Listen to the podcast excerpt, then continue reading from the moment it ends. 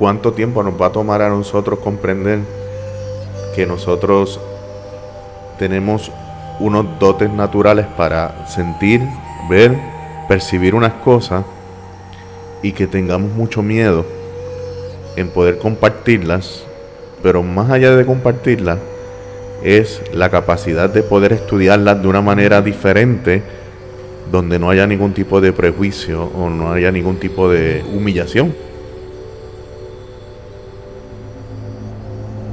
Buenas tardes, Santo. Buenas tardes, José. Sé que este es un momento especial porque es un momento donde nos va a contar unas cosas importantes, así que eh, comienza cuando quieras. Muchas gracias, Santo. Esta es la primera vez que yo hablo de esto y me siento en confianza porque sé que puedo dejarlo todo aquí. Eh, desde muy pequeño yo estoy sintiendo, viendo y, escuchando muchas cosas eh, que para muchas personas es sobrenatural. Cuando yo me criaba en el pueblo de San Germán, un tío mío me visitaba de vez en cuando, venía de Patterson, tío Maelo y tía María. Ellos eran los tíos míos por parte de mi abuelo político. Un día me sorprendió el hecho de que llegó tío Ismael, él le gustaba beber, bebía mucho, mucho, mucho, estaba, siempre que venía de visita a Puerto Rico, era beber Henneken, Henneken por ahí para abajo. Ese día, esa noche específicamente, pasó algo bien inusual. Él llegó con el carro alquilado, lo estrelló contra el poste frente de casa, estaba intoxicado, borracho, una forma increíble, brutalmente intoxicado. Pero fue cuando más creí la historia que me hizo. Él acababa de ser víctima o haber tenido una, un encuentro con lo que él llamó extraterrestre en el Monte del Estado en Maricao, cerca del Monte del Estado en Maricao, según él cuenta. ¿Qué año fue eso? Yo, yo, soy de, yo nací en el 87, como el 92, 93, por ahí. Él entra y cuenta de que unas personas se le, se le pararon frente a su vehículo y el vehículo quedó completamente frisado. Él no podía moverse. Él no podía moverse él, pero tampoco podía dar gasolina ni, darle para adelante o para atrás al vehículo. Ellos se acercaron, eran unos seres que él identifica como unos extraterrestres, seres que no son del planeta. No pudo identificar cómo era su cara. Eh, en ese momento no le hablaron, pero él sintió un temor increíble, pero no podía moverse. Él sintió el que estaba frisado. Él llegó con ese cuento a casa y se lo dijo a mami y mi abuelo y mi tía y mi familia pues no le creían, pensaban que él estaba ebrio, estaba borracho. Y cuando él contó esa historia, ¿cómo, cómo estaba él de ánimo? Él estaba en estado sorprendido, shock, nervioso, bien como acababa de tener ese encuentro, estaba súper aterrorizado. Él, yo me, lo, me, lo, me, acuerdo de él temblando, eh, contando, pero con una perse como si estuvieran siguiendo, con la preocupación que lo estuvieran siguiendo, por eso él llegó de esa forma a casa. Y esa fue como que mi primera experiencia así con, con algo sobrenatural. Lo que está brutal fue que luego, un par de meses más tarde, mientras mi abuela compartía esa experiencia con una mamá eh, en kindergarten, yo estaba en kindergarten, así yo tenía 6 años la persona que ella le están contando, me acuerdo del nombre del nene, no me acuerdo del nombre de la muchacha, el hijo de ella se llamaba Kevin, que el papá era guardia, este, guardia estatal. Y ella y mami tenían una confianza y mami como era voluntaria en kindergarten, pues le contó la historia de, lo que le pasó a mi tío. Y ella, a sorprendida, me dice, Julia, yo tengo que confesarte algo. Y fue que mi esposo me dijo que le pasó exactamente lo mismo.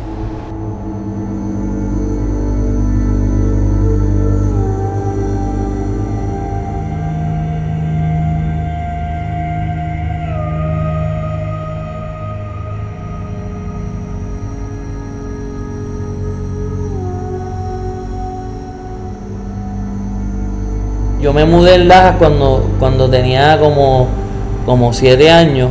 De, San Germán te, Me mudé a Lajas. Entonces, yo seguí preguntando y un día mi abuela me contó una experiencia sobrenatural que tuvo mi mis tíos, los primos de, mi, de mis tíos también, y ellos, nosotros vivíamos cerca del yunque.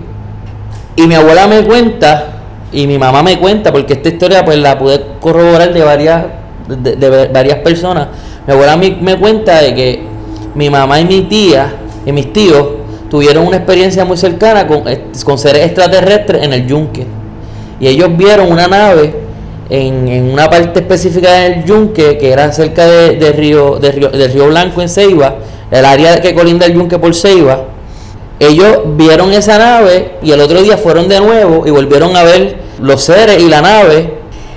Y siempre iban y veían eso, estuvieron yendo como por una semana y se regó entre los amigos y vivió un grupo bastante grande. Ellos llegaron, dejaron de ir cuando los seres le, hablaron para atrás corroborando la historia por el, punto de vista de mi mamá, eh, de, de mis otros tíos, encontré una tía que asegura que también tuvo otros encuentros con esos seres. Y que tuvieron, tuvo un encuentro y se metieron a la casa y hablaron con ellos, con ella, específicamente se llama, ella es mi tía Ibe. Y esos seres le dijeron a ella que no dijera nada porque si decían algo, se le iban a llevar, se le iban a arrastrar y se le iban a llevar.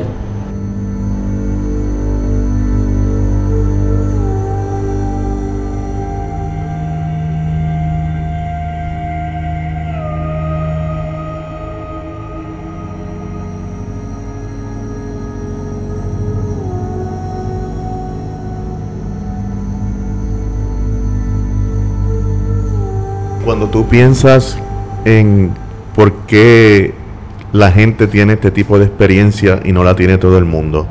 ¿Qué tú, qué tú opinas de eso? Yo pienso, yo pienso que, que ahí, ahí nosotros somos energía y que nosotros tenemos la capacidad hasta de, de estar en diferentes dimensiones al mismo tiempo, de acuerdo a cómo se desarrolla la mente. Yo, yo cuando era pequeño yo veía yo veía personas cuando yo me bañaba, gente que me acompañaba.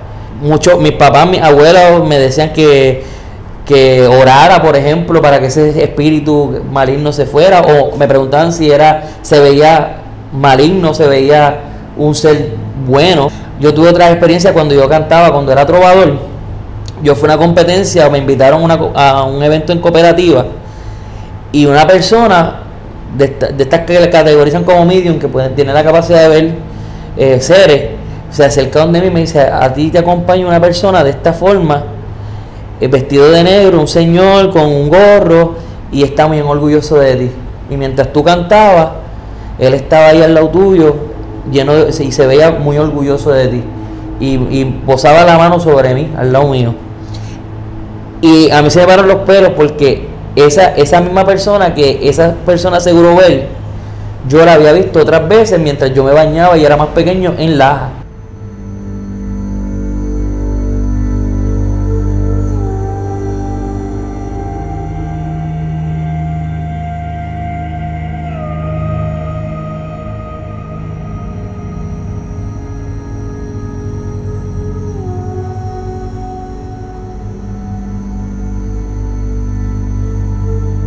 ¿Y cuándo fue la última vez que tú tuviste algún tipo de experiencia que no te puedes explicar? Ah, déjame contarte esta, esta que, me faltaba, que, estaba pensando.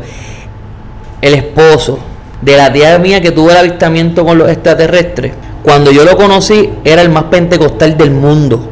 Él vivía en la iglesia, hacía el bien, el viejito siempre ha trabajado en la agricultura, pero era, es como la persona más, aparte de ti, santo, que tú eres el santo era un santo, como tú.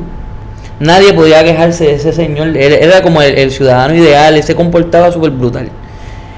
Yo me acuerdo cuando ellos iban a, Laja, a, la San Germán, a Laja, a visitarnos. Esa fue la primera persona que a mí me llevó al zoológico. Y él tenía la capacidad de hacer los leones llorar. Los felinos, casi todos los felinos, pero específicamente lo más cabrón que yo he visto en mi vida es ver cómo ese hombre hacía llorar los leones ante su presencia.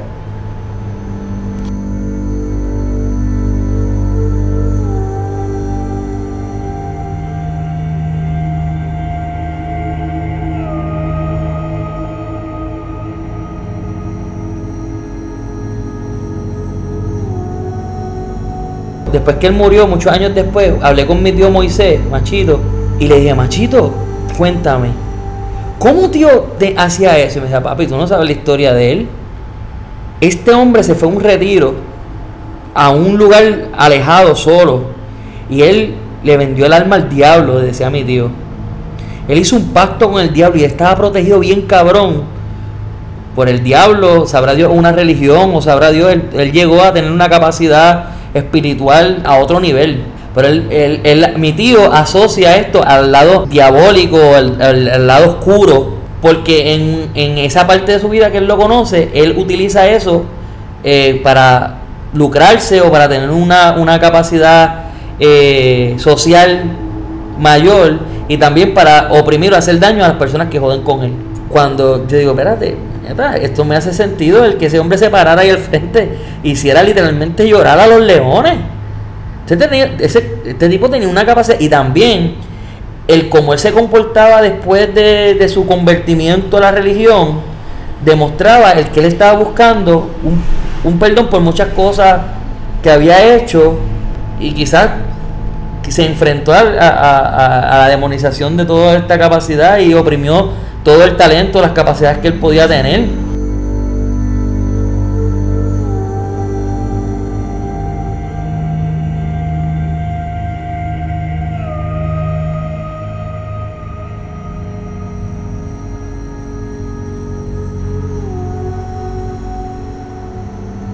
Ahora digo, mi vieja, mi abuelita es bien poderosa. Y tenía unos dones también y ella tenía miedo, ella tuvo tenía miedo porque en su juventud ella declaró muchas cosas que pasaron. Yo recuerdo una experiencia que viví.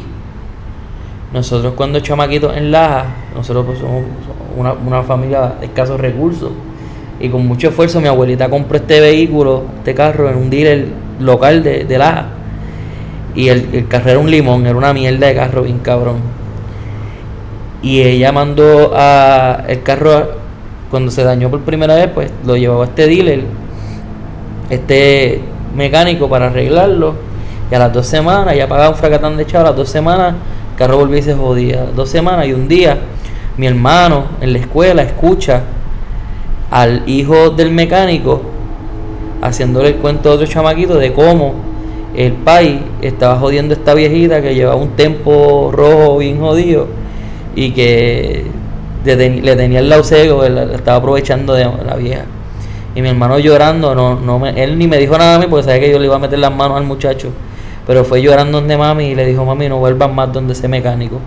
Pero mi, vieja estaba tan encojonada que ella, ella se retiró y no, no, no nada. No te preocupes que como que eh, eh, esto, esto no va a volver a pasar más si yo no estuviera seguro que, ella vivía al lado mío, yo dije, esta cabrón se fue de noche y le prendió fuego. El, el, centro de mecánica de él explotó esa misma noche.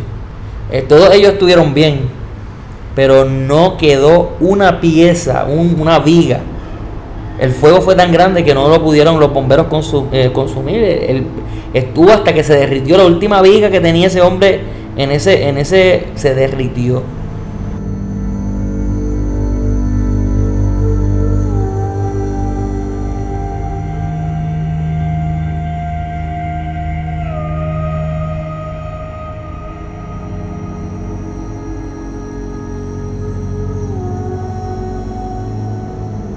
Y otra experiencia con la vieja fue que ella le tocó trabajar con una viejita que ella cuidaba, que era una vieja bien poderosa también.